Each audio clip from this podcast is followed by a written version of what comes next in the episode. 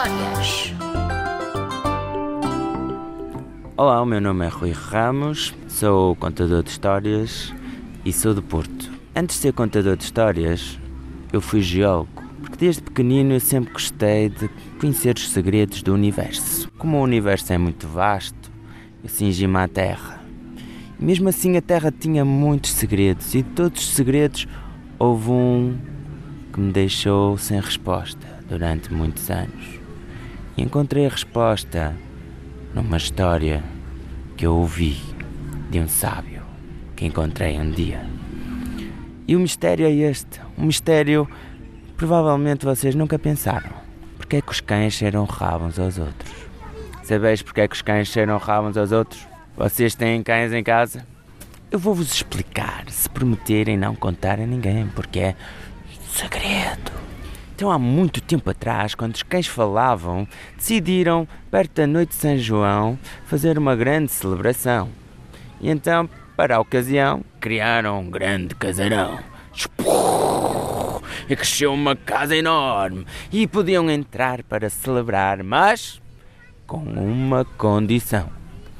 Todo o cão tinha que deixar o buraco do rabo pendurado no bengaleiro. Porque toda a gente sabe quando os cães se juntam, dá sempre confusão.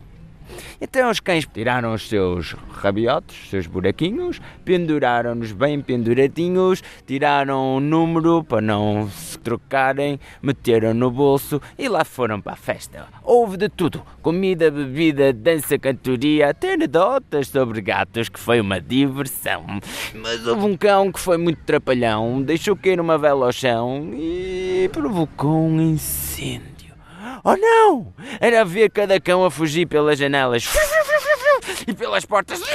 Já iam na rua a correr esbaforidos quando um se lembrou: Alto! Esquecemos-nos do rabo! E correram para trás, pegaram no primeiro que encontraram, colaram no sítio e voltaram para casa.